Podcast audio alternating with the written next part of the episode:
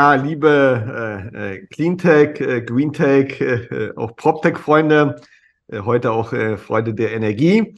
Äh, wir, ich bin's mal wieder, Thomas Gavlitter vom Impact Insider Podcast. Äh, wir haben heute wieder einen äh, sehr, sehr spannenden Gast hier äh, bei uns äh, äh, zu Gast im Podcast. Ja, das ist der Matthias, äh, der Gründer von Ostrom. Wie gesagt, äh, ich glaube, Berliner, aber auch außerhalb von Berlin haben schon von Ostrom was gehört. Ihr seid ja äh, gut durch die Presse gegangen. Aber wir werden gleich mal mehr erfahren, äh, was ihr genauso treibt oder was ist das äh, fantastisch Neue an euch. Ja, wir haben ja schon im Vorfeld diskutiert. Ihr macht ja auch KI. und, ähm, äh, und aber dazu später. Vielleicht aber kurz bevor wir zu Ostrom kommen, kurz zu dir, Matthias. Woher kommst du? Ähm, und, und vielleicht zum Schluss, was war der logische Schritt äh, als Gründer von Ostrom? Und im kurzen Elevator Pitch, was macht Ostrom und was macht es besonders? Sehr gerne, genau, ja. Willkommen und danke für die Einladung, hier beim Podcast zu sein. Genau, ich bin Matthias, ich komme ursprünglich aus Flensburg, also aus dem hohen Norden, habe dann meinen Bachelor an der WHU gemacht, dann meinen Master in London und bin dann erstmal in die Unternehmensberatung gegangen bei Oliver Wyman. Ähm, ist ein amerikanisches Unternehmen, aber im Schwerpunkt Finanzen, aber haben auch alles rund um Energie etc. Hatte da zwei Jahre im Bereich oder in London angefangen sogar ähm, und bin dann aber nach Deutschland gewechselt. Und in den vier, fünf Jahren war es halt so, dass ich erst im Bereich Banken die Projekte machen, weil es auch ein großer Schwerpunkt ist, vor allem in London. Das fand ich aber extrem langweilig, muss ich fairerweise sagen, so Kreditrisikomodelle und so weiter. Also, beziehungsweise mir fehlte da, was der so schön heißt, ja auch der, der Podcast, der Impact zu haben, weil das halt, der Bankensektor sehr, sehr, sehr, ist es halt nicht greifbar, was dann da wirklich passiert und was man dann wirklich bewegt. Und dann bin ich eigentlich durch ein bisschen durch Zufall auf mein erstes Projekt im Bereich Energie gekommen. Ähm, das war ein Projekt in einer Trading Unit, wo wir neue KPIs definiert hatte. Aber ich fand halt das Thema Energie ähm, viel, viel relevanter, auch angesichts der heutigen Zeit im Bereich Klimawandel und auch, dass wir die Energiewende, was ein großer Teil meiner Meinung nach ist, dass wir die eben schaffen wollen und müssen. Und das war für mich der Grund, dann zu sagen, nach diesem ersten Energieprojekt, was eher durch Zufall entstanden ist, habe ich gesagt, okay, jetzt will ich nur noch Energiethemen machen in der Beratung. Und das ist halt das Coole in der Beratung. Ähm, man fängt ja erst an als, äh, als der Generalist und je nachdem, worauf man dann Lust hat und Spaß hat, kann man dann sich auch äh, spezialisieren. Und bei mir ist dann eben die Spezialisierung ähm, auf Energie gefallen, habe ich dann auch fast vier Jahre nonstop gemacht. Oh. Habe da dann aber auch die ganzen ähm, sag ich mal, die ganz großen und alten und wenig digitalen Energieversorger hier in Deutschland erlebt und fand das halt immer irgendwie wenig relevant. Ich fand die einfach zu langsam, als dass man, dass die halt die Player sind, die da am Ende auch die Energiewende schaffen. Und gerade wenn man sich dann umschaut, was sonst in Europa passiert ist, ähm, da muss man gar nicht weit schauen. Man kann dann in die Nordics schauen, man kann nach England schauen. Da gab es halt viele spannende neue digitale Modelle, die entstanden sind. Aber irgendwie hatte ich immer das Gefühl, in Deutschland passiert gerade nichts. Und dann ist für mich der Schluss gekommen, wenn ich sehe, dass überall in Europa passiert, dann glaube ich halt auch dran, dass wir in Deutschland das ändern sollten. Und dann habe ich halt jetzt vor knapp drei Jahren habe ich dann aufgehört Wyman und mit meinem Co-Founder Karl Bellander über Ostrom gegründet. Und ja, das ist halt eigentlich ein, also sozusagen, wie bin ich zu Ostrom gekommen, also auf deine Aussprachefrage zu gekommen, ist am Ende genau dieser Schlüssel gewesen. In der Beratung gesehen, wie wenig digital, wie wenig Bewegung da ist und halt die Opportunität in anderen Märkten gesehen. Und was machen wir bei Ostrom? Das ist ja dann die zweite Frage gewesen. Was macht uns besonders? Was macht uns neu? Und die Philosophie von uns ist, dass wir halt ein komplett digitaler Stromanbieter sind, der Strom ähm, äh, zu Selbstkosten weiterreicht, also so, dass wir nicht daran verdienen, sie am Strom selber, sondern nur an unserer Grundgebühren. Also dass wir glaubhaft sagen können, wir wollen, dass der Kunde weniger Strom verbraucht. Und wenn der Kunde Strom verbraucht, dann soll er halt so günstig wie möglich sein. Und ähm, wie machen wir das? Das ist äh, so, dass wir eben zwei Tarife haben, also variable Tarife ähm, und einmal dynamische Tarife. Dynamische Tarife sind, dass man hier wirklich quasi nicht in Echtzeit, aber pro Stunde andere Preise hat und so, dass man dann als Kunde incentiviert ist, in den Stunden Strom zu verbrauchen, die besonders günstig sind. Und das Spannende da ist immer, dass eigentlich die Stunden, die besonders günstig sind, sind meistens auch da, wo am meisten Erneuerbare produziert werden. Mhm. Ähm, also das ist halt das Spannende. Also gleichzeitig tut man was Gutes fürs Klima, weil dann, wenn gerade richtig viel Wind weht, haben wir teilweise Preise von 0 Euro oder negativ. Gleichzeitig ist es für den Kunden sogar am günstigsten. Und das bauen wir halt in unserer Stromplattform, haben wir, dass man auch verschiedene Integrationen hat, wie das E-Auto, Wärmepumpen und so weiter, dass wir auch automatisch dem Kunden helfen, dann Strom zu benutzen, wenn er besonders günstig ist. Und das ist eigentlich eine Innovation, die gibt es in Deutschland noch nicht. Es gibt jetzt gerade Bewegungen, auch weil es, glaube ich, sein muss. Aber das ist einer der, der Hauptpunkte, wie wir den Konsumenten wirklich helfen wollen, Geld und Strom zu sparen und was Gutes für die Umwelt zu tun. Ja, sehr gut. Wie gesagt, auch, auch ganz spannend sozusagen dein Werdegang. Äh, WHU-Beratung äh, ist ja, ist ja äh, WHUler machen eher entweder Beratung, Investmentbanking oder aktuell Startups. Ja, du hast den Weg gewählt über, über Beratung äh, zum Startup. Ähm, sag mal, das frage ich mal gerne meine, meine Gäste.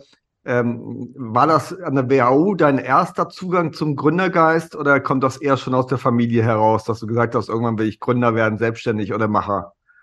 Ja, also fairerweise, als ich an die WAU gegangen bin, da, da wollte ich eigentlich nur Berater werden und so okay. weiter. Also das Thema Gründen hatte ich da gar nicht auf der Agenda. Das heißt, mein erster Kontakt war in der, einfach in an der WAU mit dem Gründen selber. Ich meine, das ist halt das Spannende an der WAU halt. Also ich meine, wahrscheinlich der bekannteste Gründer ist dann halt Oliver Samba. Da waren halt noch die Rocket Prime Times, äh, die ja, haben halt ja. gefühlt den halben WHU-Jahrgang für Praktika geheiert.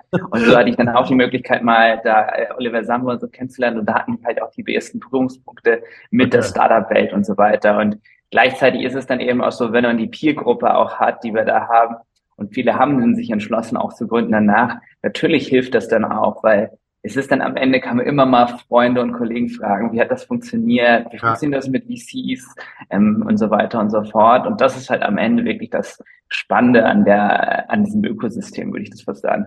Sehr gut. Ähm, lass uns nochmal jetzt konkret zu Ofstrom kommen.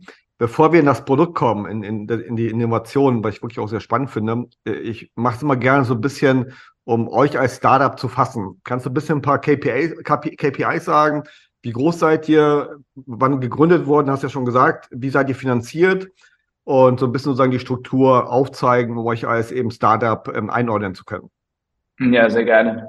Genau, also wir sind jetzt, wie gesagt, vor drei Jahren knapp gegründet. Also das ist äh, wirklich Tag Null, als, als Karl und ich dann angefangen haben. Also in der Zwischenzeit haben wir 23 Millionen Euro ge, äh, geraced. Das ist halt nur ähm, rein finanzielle Investoren haben wir bisher. Die bekannteste ist wahrscheinlich Union Square Ventures aus New York. Wir haben mit Jason ja. aus New York 468 Capital hier aus Berlin. Und dann haben wir als neueste Edition im Sommer haben wir noch MSI Ventures. Das ist Dirk Schneider Electric, der Venture-Arm, den haben wir auch noch sozusagen dazu geholt, also 23 Millionen insgesamt. Wir sind bisher nur ein Team von, sind wir von 30 Leuten, werden natürlich jetzt auch stark das Team ausbauen und wachsen. Ähm, und wir haben halt insgesamt, also wir liefern Kunden überall in ganz Deutschland.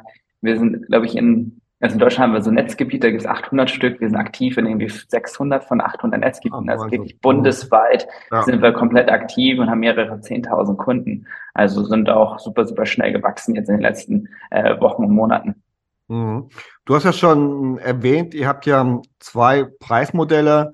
Und vor allem der eine, der eben dynamisch ist, ähm, der Strom ausliefert, auch, auch zum Selbstkostenpreis. Das, das ist ja ein, genau. äh, eine Besonderheit. Und dann sozusagen der, der Preis sozusagen, je nachdem, wann ich den, den Strom abrufe, ja, was ich damit tue, desto äh, entsteht der Preis. Ähm, wie finanziert ihr euch?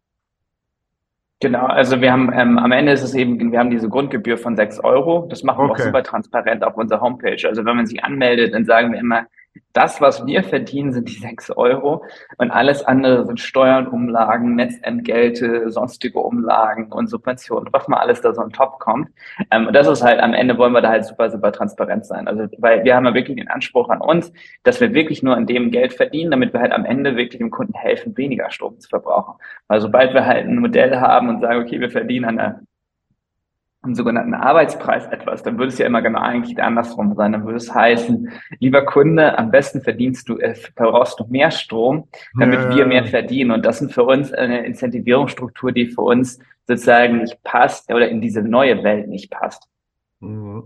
Und ähm, der Kunde ist ja gewöhnt sozusagen an die großen Konzerne, ja, oder paar, paar, äh, ja, kann man nennen, ob Yellow-Strom sozusagen, der ein bisschen der erste Vorreiter war, so ein bisschen den neuen äh, Energiemarkt, aber trotzdem ist man ja dran gewöhnt, eben äh, bestimmte Preismodelle. Ähm, jetzt habt ihr ja diesen dynamischen Preismodell, wo man sich dran gewöhnen muss, sozusagen, wann äh, schmeiße ich meine Waschmaschine an, ja, wann äh, tanke ich sozusagen mein äh, Elektroauto.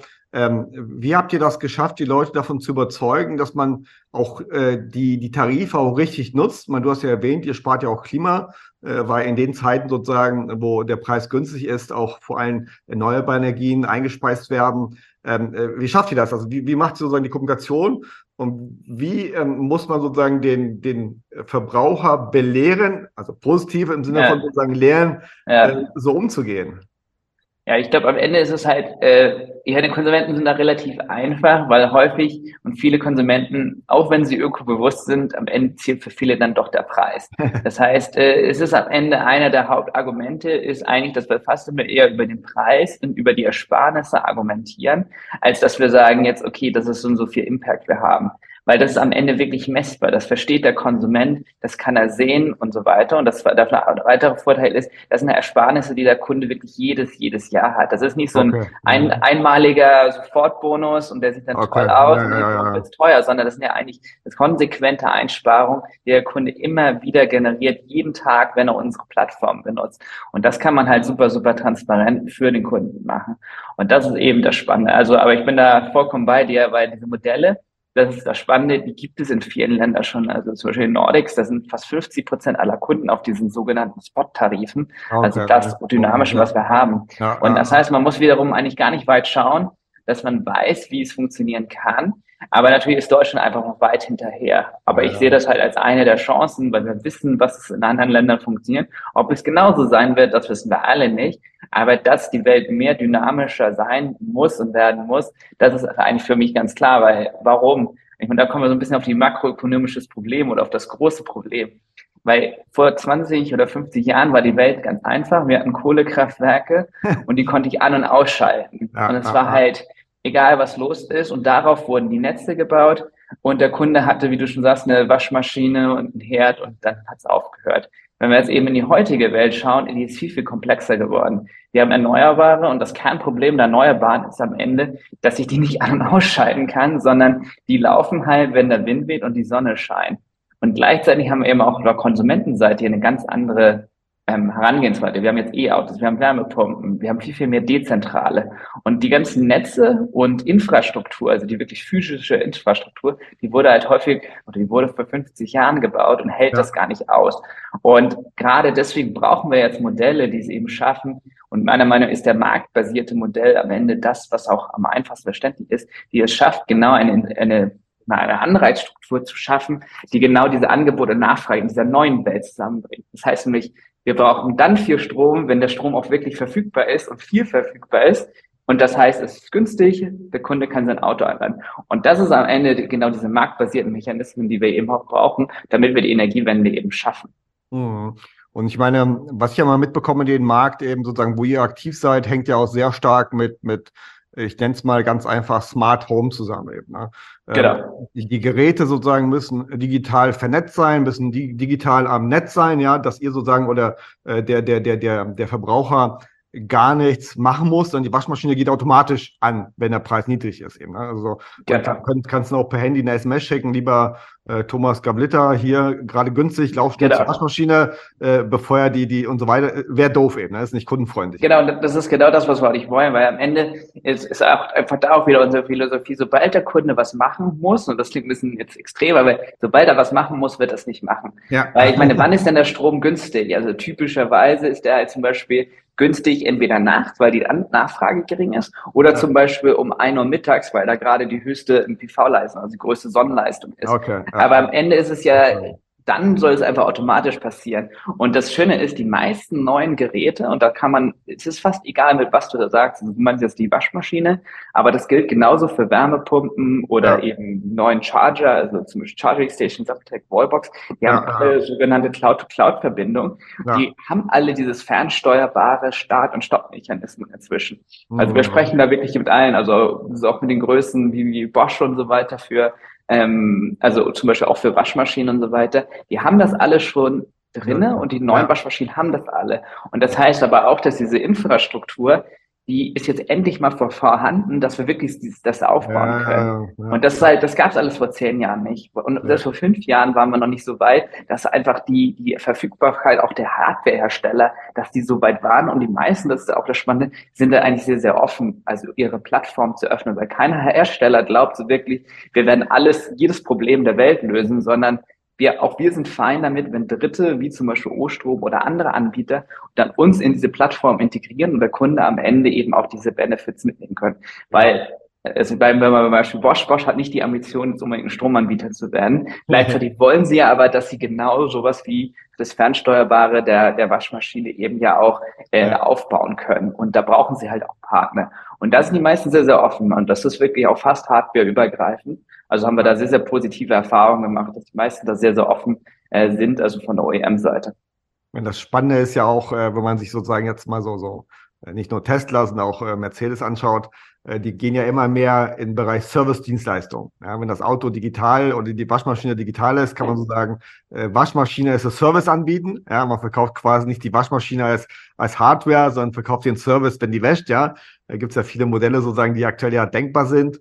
Äh, ist ja auch für euch sehr spannend eben, ne? dass eben solche Hersteller wie Bosch sozusagen aktuell ja auch äh, neu in Modellen denken, in Geschäftsmodellen. Genau. Um sozusagen nicht nur einmalig zu verdienen, sozusagen, man kennt es ja, sag ich mal, Netflix, ja. Äh, genau, also alle wollen in so Subscription Model, das ist halt genau. da, wo alle hin wollen. Ja. Ich meine, selbst habe ich gelesen, dass selbst ja Meta inzwischen so eine Art Subscription Model für Facebook anbieten will, das werbefrei ist oder so. Ja, also am genau. Ende mittel- und langfristig wollen alle in so Subscription Modelle auch, weil dann natürlich auch die, die, die Revenues natürlich viel, viel voraussehbar sind genau, und so weiter. Ja. Also deswegen, ich glaube auch eben, und das wollen alle hin und deswegen glaube ich, gibt es auch viel Möglichkeit, die Kooperation aufzubauen in dieser neuen Welt. Genau. Aber du hast auch erwähnt, dass eben die, die Infrastruktur, ob es jetzt die Leitungen sind und so weiter, die Speicher ja sehr noch marode veraltet sind, aufbauen sozusagen auf Kohlekraftwerken und, und Atomkraftwerken teilweise. Äh, es muss ja viel auch, ich sag's mal, in Deep Tech investiert werden, ne? sozusagen in die, in, die, in die Stromspeicher, in die Leitungen und so weiter. Äh, wie siehst du das Thema? Wer muss das finanzieren? Ist der Staat dafür zuständig sozusagen? Oder muss es auch eben auch, auch, man das ist ja ein Problem in Deutschland, ich meine, was man hört bei den VCs, äh, vor allem die ja eher Early Stage finanzieren, ja, aber in Deutschland eben Series B, Series C und große Deep Tech nicht finanzieren.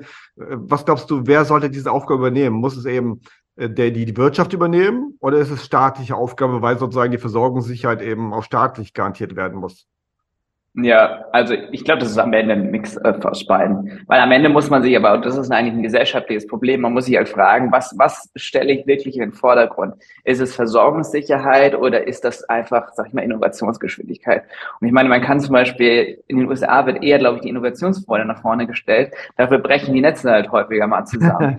also es ist halt so ein bisschen, so ein bisschen so eine Balance, die man finden muss. Und in Deutschland ist so, so immer die Devise gewesen, wir wollen die Versorgungssicherheit in den Vordergrund stellen. Ich meine, ich kann mich fairerweise, seitdem ich, glaube ich, letzten 10, 15 Jahre, ich kann mich nicht an einen einzigen Stromausfall erinnern, außer dass einmal wurde mir dann Strom des Berlin so ein Schild an die Wand gehängt oder bei uns in die Haustür meinte, ja, wir werden für 20 Sekunden den Strom unterbrechen, weil wir eine, aber das war ein geplanter, also es ist nicht ja. ein ungeplanten Ausfall, kann ich mich eigentlich nicht dran erinnern. Das okay. heißt, in Deutschland ist ja sozusagen die Versorgungssicherheit das A und O und darauf wird optimiert. Und ich glaube, wenn das halt das Kernversorgung ist, am Ende ist es halt Infrastruktur und es ist kritische Infrastruktur, dann wird der Staat da eine gewisse Rolle haben und so ist es ja auch de facto aufgebaut. Also die Netzbetreiber, also die Übertragungsnetzbetreiber sind zwar privat, aber es gibt ja ganz, ganz klare Regularien, wie diese Geld verdienen. Das sind staatliche Rechtlinien. Das gleiche gilt für die Verteilnetzbetreiber. Die haben so eine festgelegte Eigenkapitalrendite und daran verdienen sie. Ich will nicht sagen, dass das System perfekt ist, aber es stellt halt ganz klar im Vordergrund, erstens garantierte Einkünfte und halt die Versorgungssicherheit. Und wenn uns das fein ist, dann würde ich sagen, okay, dann ist es halt auch das Kernobjektiv, äh, was wir haben müssen. Dann gibt's aber auch eben halt auch, wie jetzt jedes Jahr immer Erhöhungen bei den Netzentgelten und es muss halt der Konsument dann indirekt mittragen. Ja, ja, ähm, gleichzeitig gibt es aber eben auch, und daran glaube ich, muss man auch arbeiten, muss man einfach aber auch flexibler werden, wenn es darum geht, auch quasi neue Marktmöglichkeiten zu haben, die es haben, also um, um die Energiewende mit zu gestalten. Also als Beispiel ist genau das Thema Batteriespeicher, also auf sozusagen großer Ebene, da rentiert sich das schon, weil ich kann ja immer sozusagen im sogenannten Intraday, also in diesen Echtzeit-Strommärkten, immer Strom ein- und ausspeichern und sozusagen ja, da, damit Geld verdienen. Das was aber, man muss man auch wieder nicht weit schauen, also doch ein bisschen am Ozean nach, nach Amerika Die haben zum Beispiel auch auf der Verteilnetzebene, also wirklich pro Stadt, haben die sozusagen einzelne Mini-Trading-Hubs, Hubs gebaut, wo die halt die Preise sind. Das ist halt super spannend, weil am Ende gibt es am Ende im Stromnetz zwei Probleme. Das eine ist sozusagen das große sozusagen Nord-Süd in Deutschland. Also im Norden ist die ganze Windkraft, aber im Süden ist die Industrie. Das ist am Ende halt die Oberlandleitung. Aber ich habe genau das gleiche Problem auch in diesen Netzen, wie zum Beispiel hier in Berlin. Ähm, das Netz ist nicht gebaut für E-Autos und das wird halt irgendwann, also muss man halt irgendwas machen. Und das heißt, da gibt es halt auch sogenannte Congestion Fees. Ähm, und da kann man dann zum Beispiel in den USA gibt es dann sozusagen für die Stadt Berlin gibt es sozusagen noch einen extra Echtzeitpreis, der dann reguliert, wie teuer das ist, dass man halt aber auch sozusagen auf der Verteilnetz, also auf der lokalen Ebene auch Anreize setzt, dann Strom zu verbrauchen, was hat. Da gibt es aber auch jetzt eine Innovation in Deutschland, das ist der sogenannte und viel diskutierte, das, das muss ein bisschen tief in die Energiewirtschaft reingehen, das heißt ENWG 14a. Was heißt das? Der Netzbetreiber, also der Verteilnetzbetreiber kann ähm, auch runterregulieren, also Wallboxen und Charging oder okay. Wärmepumpen. Ja, ja. Gleichzeitig ist aber auch der Kunde dann incentiviert, weil er dann auch reduzierte Netzentgelte bekommt. Also das ist eine ganz spannende Entwicklung. Das geht sogar live jetzt im Januar. Niemand weiß so richtig, was es bedeutet. Das ist das andere. Aber sozusagen, es wird aber auch da wieder sozusagen neue Möglichkeiten auch für uns geben als äh, Lieferant, als Stromanbieter, dass wir sagen, okay, es gibt nicht nur den Strompreis, der fluktuiert, sondern auch, auch die variablen Netzentgelte werden okay. variieren, mhm. weil wir eben sagen können, okay, jeder morgens von sechs bis acht möchte halt frühstücken, aber warum kann ich nicht da auch noch mit optimieren? Und das heißt, auch da gibt es dann nochmal wahrscheinlich bald auch Möglichkeiten für den Konsumenten zu geben, sozusagen doppelt zu sparen, wenn er halt sich schlau verhält oder eben einen mhm. Anbieter wie O-Strom nutzt. Ja, weil bald haben wir beim Frühstück Schichtbetrieb, weißt du, die einen. Ja, vielleicht. ich, bin, ich bin ja, ich bin ja, weil ich einen Hund habe, ich bin ja früh auf die, ich gehe ja mal 5 Uhr Gassi, trinke ich meinen ersten Kaffee. Also ich bin da einer der Einzige, der Strom versorgt um 5 Uhr morgens. Also bin ich schon dynamisch. Und ja. ähm, sag mal nochmal kurz zum, zum, zum Abschluss, wo steht O-Strom in drei Jahren? Ähm, wie wollt ihr mein, klar, ihr habt jetzt ähm, Consumermarkt, B2C oder C2C oder B2C. Äh, plant ihr sozusagen also auch den B2B-Markt anzugehen, Industrie? Äh, wo ist so die Fantasie? Ich meine, ihr habt ja die 23 Millionen bekommen von den Investoren, A, für die Traction wohl, die ihr schon habt, aber auch, äh, wie ich Investoren kenne, für die Vision. Ähm, vielleicht kannst du das ein bisschen äh, darlegen, wenn du darfst oder kannst oder willst. Äh, äh, wo steht ihr in drei Jahren? welche neuen Geschäftsmodelle, Bereiche wollt ihr noch erobern? Nee, das ist eine gute Frage. Also für uns ist es so, wir werden in uns, also es gibt eigentlich eher zwei Bereiche, würde ich das klassifizieren, deutsche Strommarkt. Der eine ist unter 100.000 kWh, das ist aber genauso B2B wie B2C. Also B2B in dem Fall sind halt Hotels oder okay. Friseurgeschäfte und so weiter. Okay. Und dann gibt es über 100.000, das sind halt wirklich so Industriekomplexe, also ThyssenKrupp Stahlwerk und so. Also ich sag mal so, alles unter 100.000 machen wir schon und da gibt es okay. auch keine Unterschiede. Ähm, und das heißt, unsere Strategie ist jetzt erstmal ganz groß, sag ich mal, sie auf diese Megatrends aufsetzen. Also einer der Kernenabler, der jetzt kommt, ist von 25 bis 28 das deutsche Smart Meter Rollout. Die Netzbetreiber ja. arbeiten auf Hochtouren. Das heißt, da werden einfach Millionen von Smart Metern jetzt in Deutschland installiert.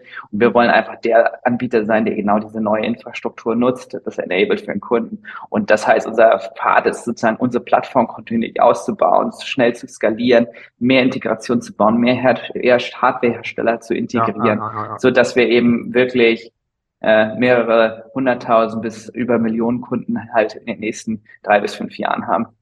Super. Nee, dann äh, äh, wünsche ich euch viel Glück, weil ihr seid ja auf einem sehr guten Weg. Ich meine jetzt, äh, ich habe ihr habt ja die 23 Millionen jetzt ja wann geraced? Dieses Jahr oder letztes Jahr? Also die Hälfte, also wie gesagt, die 23 ist jetzt alles zusammen. Also die A-Runde haben wir über zwei Tranchen gemacht. Die okay. Closing war im Dezember, also vor einem Jahr, und dann haben wir die Extension im, Jan äh, im August dieses Jahr gemacht. Okay, also habt ihr noch eine gute One-Way jetzt sozusagen jetzt in ja, der Zeit? Also an, an, Geld mangelt uns nicht aktuell. dann sag mal zum Abschluss, wer kann sich bei euch melden? Was sucht ihr gerade? Welche Mitarbeiter? Sucht ihr Partner? Sucht ihr Strategen? Wer sollte, darf sich wie bei dir melden? Ja, also wir sind immer interessiert an, äh, das klingt mal lustig, aber innovative Netzbetreiber, die Lust haben, mit uns Smart Meter auszurollen und ja. zu schauen, an welche Kunden man das geben sollte vielleicht. Ähm, und Mitarbeiter, wie gesagt, wir suchen da gerade im Bereich Full Stack, wir suchen CRM-Lead, wir suchen Product Lead. Ähm, also werden wir mehr als punktuell auch das Team ähm, eben jetzt ausbauen äh, für das weitere Wachstum. Okay, super. Dann äh, vielen Dank, Matthias, für das sehr spannende Gespräch. Gesagt, äh, äh, der deutsche Markt, wie gesagt, du hast es schon erwähnt, in anderen Ländern äh, war es schon länger so weit, ja, dass eben solche Modelle äh, vorhanden sind. Wir in Deutschland neigen dazu, ein bisschen hinterher zu hinken, aber deswegen gibt es so Leute wie dich, äh, die solche Modelle äh, erkennen aus anderen Ländern sozusagen, aus der Beratung, was ich mal ganz spannend finde, und dann wirklich auch, auch, auch äh, in das Doing kommen. Ja, weil ich meine, eine Idee zu haben, haben viele, aber das operative Doing ist das dann der Erfolgsfaktor. Und dann, äh, liebe Zuhörerinnen, liebe Zuhörer, vielen Dank wieder, dass ihr eingeschaltet habt.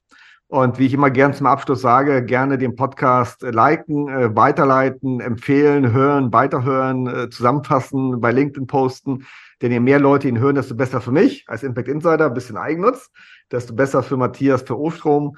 Und ich glaube insgesamt am wichtigsten, äh, desto besser für die gesamte Impact-Szene, weil da muss noch viel geschehen in Deutschland, dass man sagt eben, äh, nicht nur Gründer, sondern auch die Gesellschaft muss impact-orientiert werden, nicht nur rendite-orientiert. Ja, das hatten wir viele Jahre lang. Und wir wollen mit Impact Insider ein bisschen da einen Beitrag dazu leisten, indem wir so Leute wie Matthias einladen, über ihre Gründung zu sprechen. Also vielen Dank. Vielen Dank, Matthias. Bis zum nächsten Mal. Tschüss. Vielen Dank. Ciao.